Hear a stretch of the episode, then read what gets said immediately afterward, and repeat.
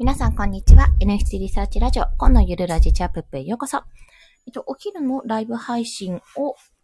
ちょっと今日は早めにさせていただきます。最近ちょっともう、一回しか、一日一回しか収録してないんですけども、収録というかライブしてないんですが、まあそんな感じで、ちょっと今日は早めにやらせていただきます。今日はですね、もう徹底暴露。まだ時間が、出かけるまで時間があるので、暴露します。NFT 今後の戦略。まあ私の戦略ですね。あ、加藤さんおはようございます。いや、嬉しい。よろしくお願いします。すいません。めっちゃ自分のことを話しますけど大丈夫ですか？という。今後の戦略と、あとはまあちょっと裏テーマについてお話ししようかなと思ってます。まあ、この NFT の裏テーマっていうより、私が情報発信をしている部分での裏テーマですね。そちらについてお話をしていきます。まあ、何かっていうと、今後の戦略のところを最初話しますと、私ですね、当初、まあ、2ヶ月前ぐらいは、あの、NFT に今年中、まあ、12月いっぱいですね、までは全振りして、まあ、自分のコレクション運営に力を入れていくっていうところをお話ししてたんですよ。あ、加藤さんありがとうございます。いいかな？なんか、恥ずかしくなってきちゃったな。すいません、すいません。まあね、あの、全振りしていくよっていうことを話していたんですが、まあ、ちょっといくつかの要因により、これをやめますっていうところです。まあ、あの、NFT をやめるっていうよりを、コレクション運営にあの、全力を注ぐんじゃなくて、ちょっとね、情報発信の方に力を入れていくっていう方にちょっとシフトチェンジしますっていうところです。まあ、この戦略の内容というのは、いろいろ理由があるんですけども、まあ、一つ目に、まず NFT が思った以上に広がっていないことが一つですね。それがあります。で、二つ目に、あの、これは今自分のコレクションがあるんですけども、そっちに力を入れるのはいいんですが、それよりも NFT ってね、要は市場が広がってないと二次流通がいかないわけなんですよ。もう本当に一部の人にしか。で、その一部の人の二次流通を図るためには、本当に全力でそっちに取り組まないといけないんですね。というと、その間というのは無収入になりかねないわけなんですよ。で、それでもいいやって思って私はやっていたんですけど、その分の、あの、備蓄というか備えがあったので、12月いっぱいまでやるとちょっと踏んでいたんですけども、これは先に土台を作った方がいいなっという判断をしたわけなんです。で、土台って何かっていうと、例えばですよ、まあもう全部対象が池早さんとか なっちゃうのでよろしくないんですけども、池早さんとか、あとおにぎりマンさんとか、あの、昔からね、イラストレーターとして活躍されていた方とか、ようやく日の目を浴びるようになった方とか、イラストレーターとしては名を馳せていたけども、ツイッターをやっていなかった方とかがね、だんだんこう NFT に参入してきて、その人たちがバッて上がるのはまあわかるわけじゃないですか、そこは。今までの影響力とかもやっぱりファンが、既存のファンがいらしたりするっていうところあるんですけども、そういう方たちがもうどんどん力を入れていくと、まあそっちには力が入るわけなんですよ。で、今やっぱりお客さん戦争というか、もの取り合いみたいな形になっているので、そこに参入する、まあいろんなね、あの、違う切り口から参入するっていうのはもちろんありだけども、今自分がやるとしたら何かなって、これ何ヶ月も多分続くなって思ったら、長い目で見るって考えた時に、これ今年中にコレクションガーって売るというより、来年も続けられるような体制を整えた方がいいと判断したわけなんですよ。ってなった時、あの、まあ、そんな中で、私、振り子に何度かあの、フリーランスの学校のね、コミュニティ内で何度か相談をしたことがあったんですけども、その時ね、正直言ってピンと来てなかったんですよ。いや、だって NFT に全振りしたいじゃんってちょっと思っていたんですが、やっぱり基盤を作る、土台を作る。自分はまだ影響力が少ない人間だから、影響力が少ない人間が、例えば影響力の大きい人と同じ行動をしても、その影響力の差で、やっぱりあれなんかうまくいかないなって思われることが多いと。これはね、ウェブライターの中村さんが中村さんかな？に、あの、質問したときに、あれなんだっけな？メール、メルマガのか。メルマガの質問をしたときに、そう書いてきたんですけども、無料だからって誰もが登録するわけじゃないって話をしていたんですよ。で、あ、なるほど、そういうものかと。影響力とか、やっぱりこれを見て、あの、必要かどうかっていうのを判断する。あの、しないと登録しないし、もともと信用がなかったりね、あの、誰だこいつっていうものに対しては、やっぱメールマガジンも登録しないので、あ、私は今そのタイミングじゃないんだなってことを知ったわけなんです。じゃあ自分があの NFT クリエイターとしてもそうだし、まあフリーランスをやっている人間としてもそうですし、自分が自分として名を馳せるなら、じゃあどうしていったらいいかってところを考えた結果、今はコレクション運営はもちろんしますけども、そっちにガーって力入れてグッズかなんとかこうとかとかいう方じゃなく、コミュニティ作ってとかじゃなくて、今は情報発信に力を入れた方がいいんだなってことに気がついたわけなんですね。で、その情報発信に力を入れることが何につながるかっていうと、まあ、手っ取り早く影響力、まあ、フォロワーさんとかファンがつくっていう話がまず一つと、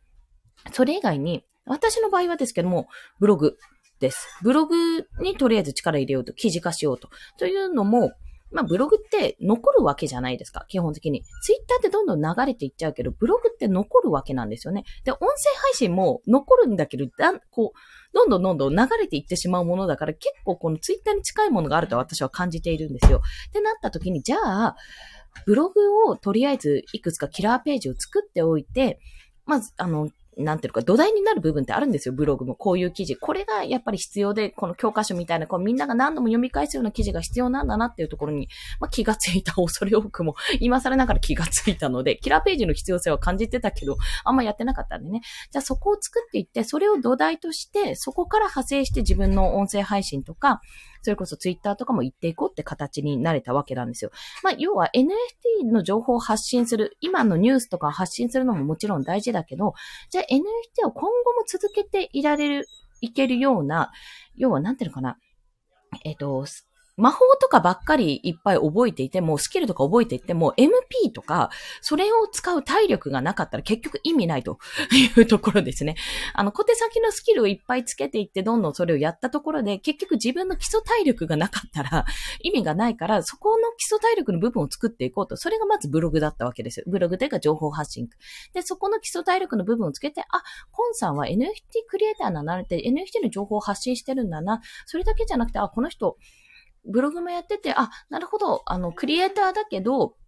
例えばクリエ、あの、コレクション運営に携わるやっぱり情報ももちろん欲しいと思うんです。そっちの方も力は入れていくんですよ。でもそれ以外にも、あ、ブログをやることでこういう風な形で収益を取ろうとしてるんだなとか、こういう風な形で自分のポジションを作ろうとしてるんだなっていう、この動き方が分かってもらえればなっていう、そこら辺まで言ってくれたらありがたいかなって感じているんですね。まあ、実際に私がブログ自体は今年の1月かな？あ、そうそう、息子を産む前日ぐらいに、あの、立ち上げたんで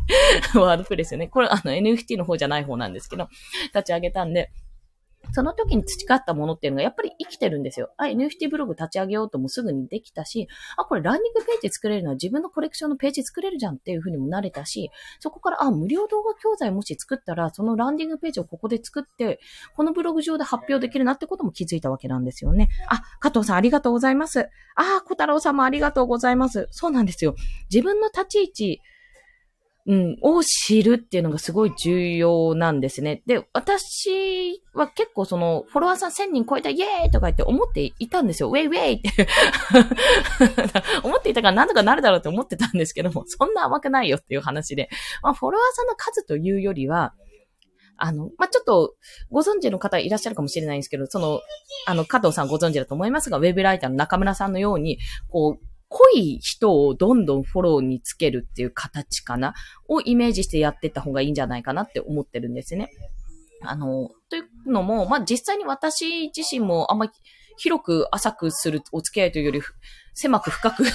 お付き合いする方が楽ですし、まあそ、そうですね。ファンがどれだけいるかがすごい大事なんですよ。結局リストを取るってメールマガジンとかでもリストを取るってよく言うんですけども、それも結局要は常連客がどれくらいいるかを確かめるだけなんですね。でも常連客って、わかんないじゃないですか、実際蓋開けてみないと。でも常連客、本当の常連客に、あの、この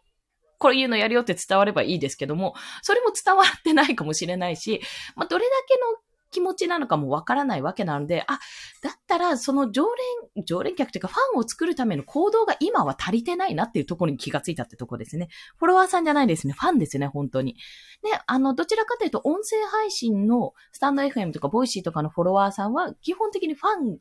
の方が多いです。っていうのは一つ言ってましたね。これ周平さんかな？音声配信は伸びづらいけども、その分、一回ついた方が、まあ、ご本人が、あの、リスナーさん辞めちゃうとか、もうフォロー外すとか全然あるけども、一度ついた方ってなかなか離れないってお話をしていたんですよ。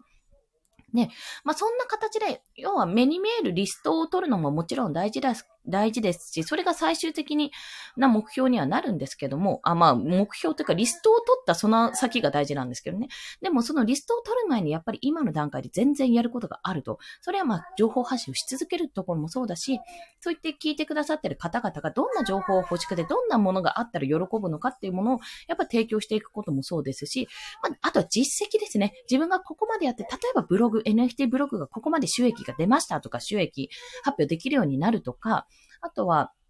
私は NFT クリエイターなんで、本当は NFT がこれだけ売れましたっていうのを実績として出した方がいいんですよ。まあ、それはね、もうちょいかな。今、猫ちゃんの方力入れるので、本当新作とかわーって頭の中で構想あるけど、それはちょっとさておいて、猫ちゃんで、まあ、ボリュームトレードこれぐらい行きましたっていう実績を作るのも、また、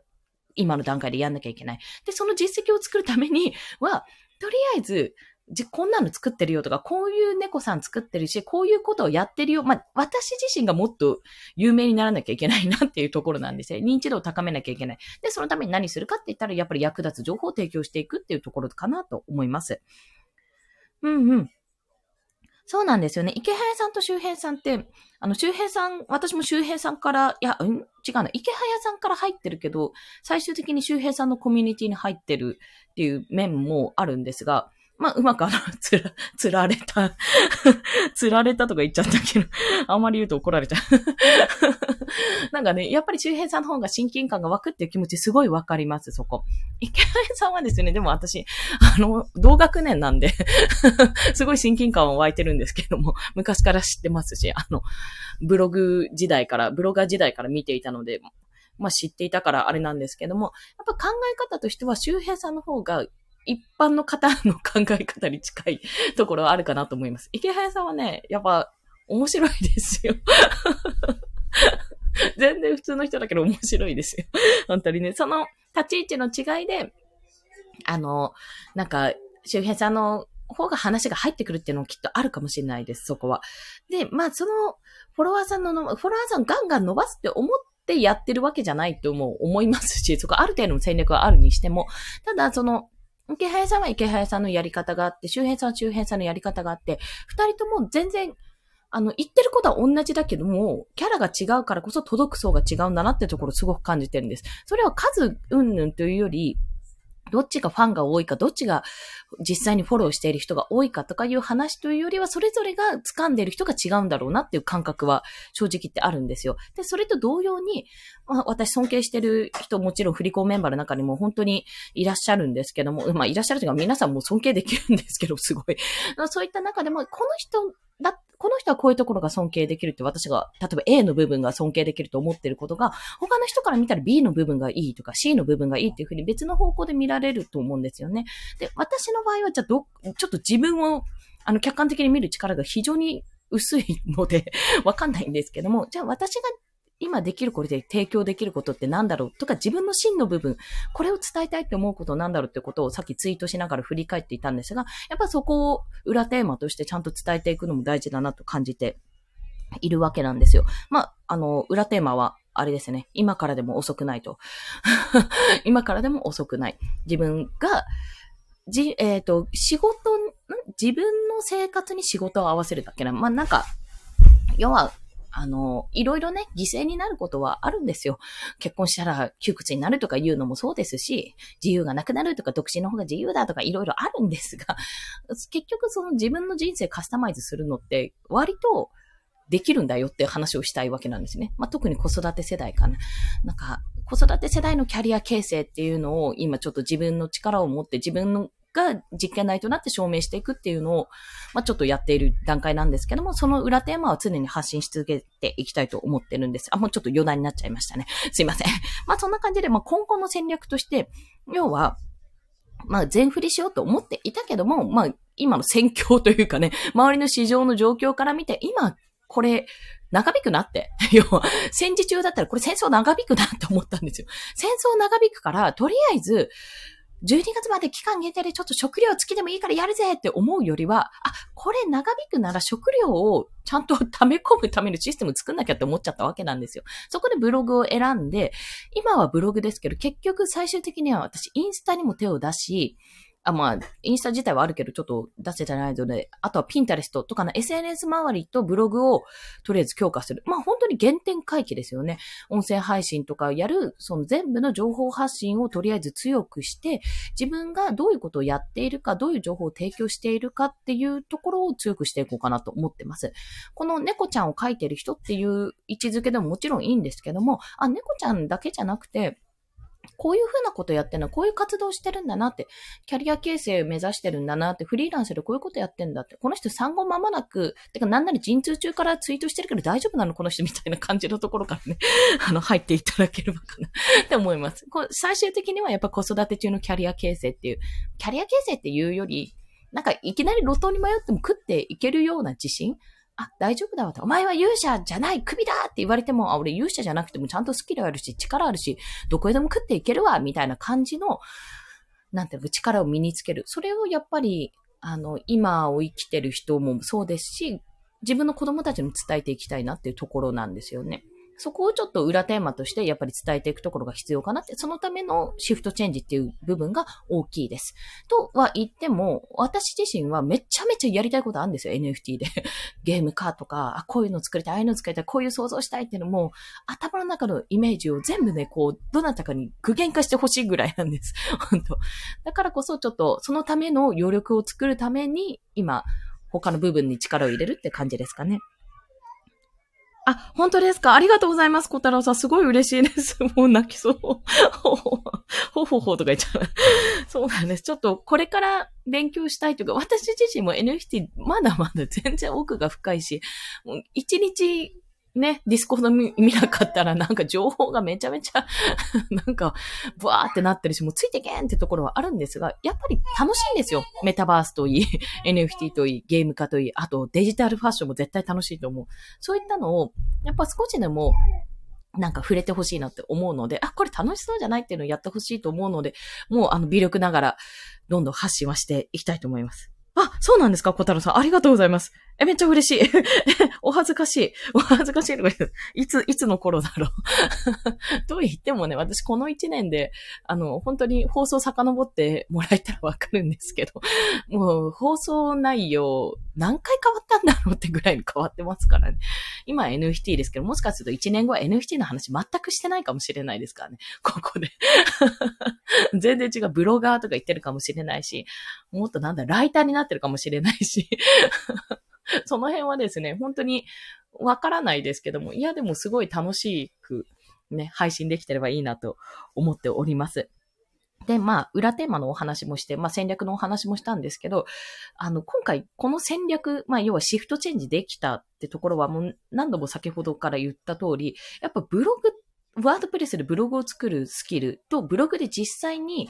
これ、あの、稼いでる人が振り子の中にいらっしゃるんですよ。あの、周平さんじゃなくてね、周平さんもですけど、あの、たけしさんという、加藤さんとかもご存知だと思うんですが、たけしさんが、もう振り子に入ってから爆伸びしてるっていうのを、やっぱ間近で見ているわけなんで、なんでこの人はこんなに伸びているんだろうとか、やっぱり思うわけですよ。ゼロから見てるわ、ゼロじゃないけどね、見てるわけなんで。で、で、そうするとやっぱりその人のブログとか見て、あ、こういうのがいいのかってことを、まあ、丸々パクるわけですよね。ご本人了承済みで。じゃあ、このこの、例えばワードプレス解説ブログっていうのが、もうたけしさんすごいしっかりした記事があるんですけど、私はそれを今自分版で、まあほぼ一緒ですけどね、やってるこれほぼ一緒だけど自分版にアレンジして作ってるわけなんです。で、なんでかっていうと、ワードプレスってすごい、あの、まあ、アフィリエイトとしては、オーディブルよりも、訴求がいい、訴求というか、あの、単価が高いんですよ。一番高いやつは。で、あとはクリックするだけでお金が入るので、そういった部分でもやっぱりいいっていうところもあるし、一個作っておけば何度も読み返せる記事になるわけですよね。そういう記事を作るのがやっぱり必要だなってこともすごく感じたんですよ。あとは、ブログってマジで必須だねっていうことを、私、ウェブデザイナーの話でも、NFT クリエイターの話でも、どっちでも言ってるので、その時にこの記事読んでもしよかったら解説してみてくださいってことが言えるわけなんですよ。そういうので、結局自分が音声配信とか SNS で情報発信するときに、あ、なんかわかんないときあったらここ見てくださいってページを作るのが本当に一番いいし、あとは高単価。うんと、例えば、ワードプレスもそうですし、今私は仮想通貨の方もまだ申請中ですけど、やってるので、そっち側のセルフバックしたものとかね、DMMFX か、その辺とかも経験談を書くことによって、何かあった時にそこにつなげるっていう方法を取れば、やっぱり1回で1万とか1回で5000円ぐらい取れるのはすごく大きいです。やうん。だって Amazon の、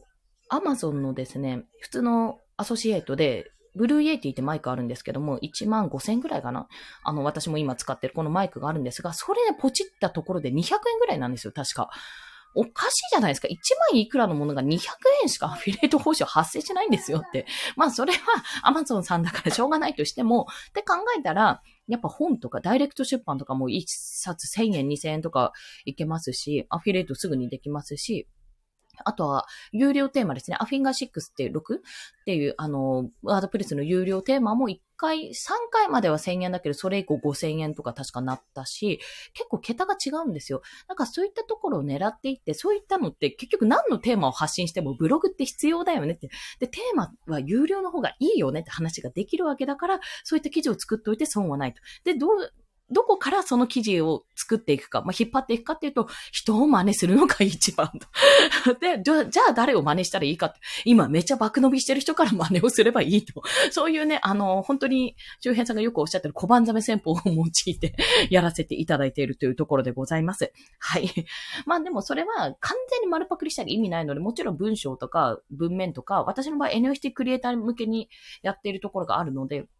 そっち向けにアレンジ表はしていきますけども、画像とか自分で作りますけども、まあそんな感じでやっていくといいかなっていうところでございます。まあ、戦略的に生きる。もしかすると12月には全然違うことやってるかもしれないんですけども、今回はなの収益の収入口を作るというところで、まずブログ、まあ、そこから SNS に派生させてやっていくってお話をさせていただきました。まあ、影響力をまず身につけてから、あの自分の商品を売っていくってところですね。自分の商品売るのはもちろんやりつつもあるんですけども、あの、イラストレーターとして、そっちに一本に絞るよりはイラストレーターというかクリエイターか、絞るよりは多方面でやっていって最終的にクリエイターで絞れるくらいの時間が取れるように盤面を整えていく。今日はそんなお話をちょっと待って、ごめんなさい。切っちゃった。